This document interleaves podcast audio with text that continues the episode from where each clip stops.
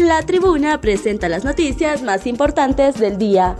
A continuación, le brindamos las cinco noticias más relevantes de este martes 31 de enero del 2023. Extraditan a Estados Unidos al exalcalde de Lloro, Arnaldo Urbina Soto, el exalcalde del municipio de Lloro en el departamento del mismo nombre, Arnaldo Urbina Soto, fue extraditado este martes a Estados Unidos, donde la Corte del Distrito Sur de Nueva York le imputa tres cargos ligados al tráfico de drogas. El jet que trasladó a Urbina Soto al país norteamericano, llegó a Honduras cerca de las 2 de la tarde con varios agentes de la DEA, encargados de trasladar al extraditado a su país. El portavoz de las Fuerzas Armadas, capitán José Coello, declaró que Urbina Soto fue trasladado en horas de la mañana a la base aérea Enrique Sotocano, en Comayagua, y que antes de subir al avión se le practicó todo el procedimiento migratorio pertinente como la toma de huellas y chequeo médico. Presidente Castro inaugura año electivo 2023 en La Mosquitia.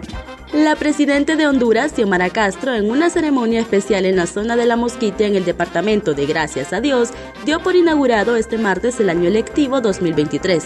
En su discurso, la mandataria recordó que desde el inicio de su gobierno se propuso que habilitaría y repararía los centros educativos del país que permanecieron abandonados por 10 años por la anterior administración. Castro además se comprometió a cuidar los bosques de la Mosquitia y todo Honduras, al tiempo que prometió llevar a esa zona los programas de red solidaria y la creación de cajas rurales para transferencias en educación y salud. En otras noticias, excomisionado Iván Mejía, me personaré al Ministerio Público para aclarar la situación. El excomisionado de la Policía Nacional, Héctor Iván Mejía, se pronunció este martes sobre las acciones del Ministerio Público que procedió a la incautación de sus bienes, Honduras, me voy a personar ante el órgano jurisdiccional correspondiente 12 millones en congruencia. Un terreno en el Atillo comprado por una hermana en 1991 al ingeniero Luis Lazarus, que de Dios goce, fraccionó dicho terreno en tres lotes y me regaló uno de ellos. Reaccionó Mejía en un tuit. Fiscalía confirma que hará necropsia a la jirafa Big Boy. La fiscalía anunció que un grupo de veterinarios viajaron hasta el zoológico Joya Grande para realizar la necropsia a la jirafa Big Boy, que falleció repentinamente el jueves 26 de enero.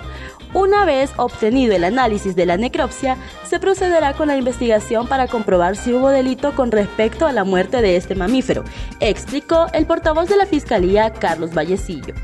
Continuó Continuó que la necropsia es un examen técnico científico externo e interno del cadáver, en este caso de la jirafa, que tiene como finalidad primaria determinar la causa de la muerte y la identificación del individuo.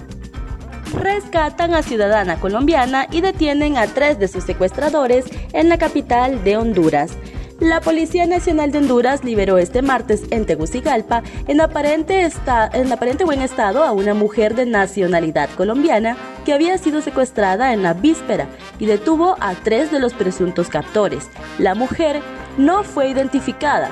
Fue secuestrada este lunes por desconocidos en la capital hondureña cuando esperaba a su esposo, también colombiano, fuera de una institución bancaria, según un informe policial agentes de la Unidad Nacional Antisecuestros, UNAS, de la Dirección Policial de Investigaciones, DPI, rescataron a una ciudadana colombiana y detuvieron a tres de sus secuestradores en un populoso barrio de Tegucigalpa, indicó la policía en un comunicado. Las tres personas detenidas fueron puestas a disposición de la Fiscalía de Tegucigalpa y serán acusadas por el delito de secuestro y violación en perjuicio de testigo protegido, señaló la policía hondureña sin precisar más detalles. Para conocer más detalles, ingrese a nuestra página web www.latribuna.hn y síganos en nuestras redes sociales. Muchas gracias por su atención y feliz semana le desea el equipo de Diario La Tribuna.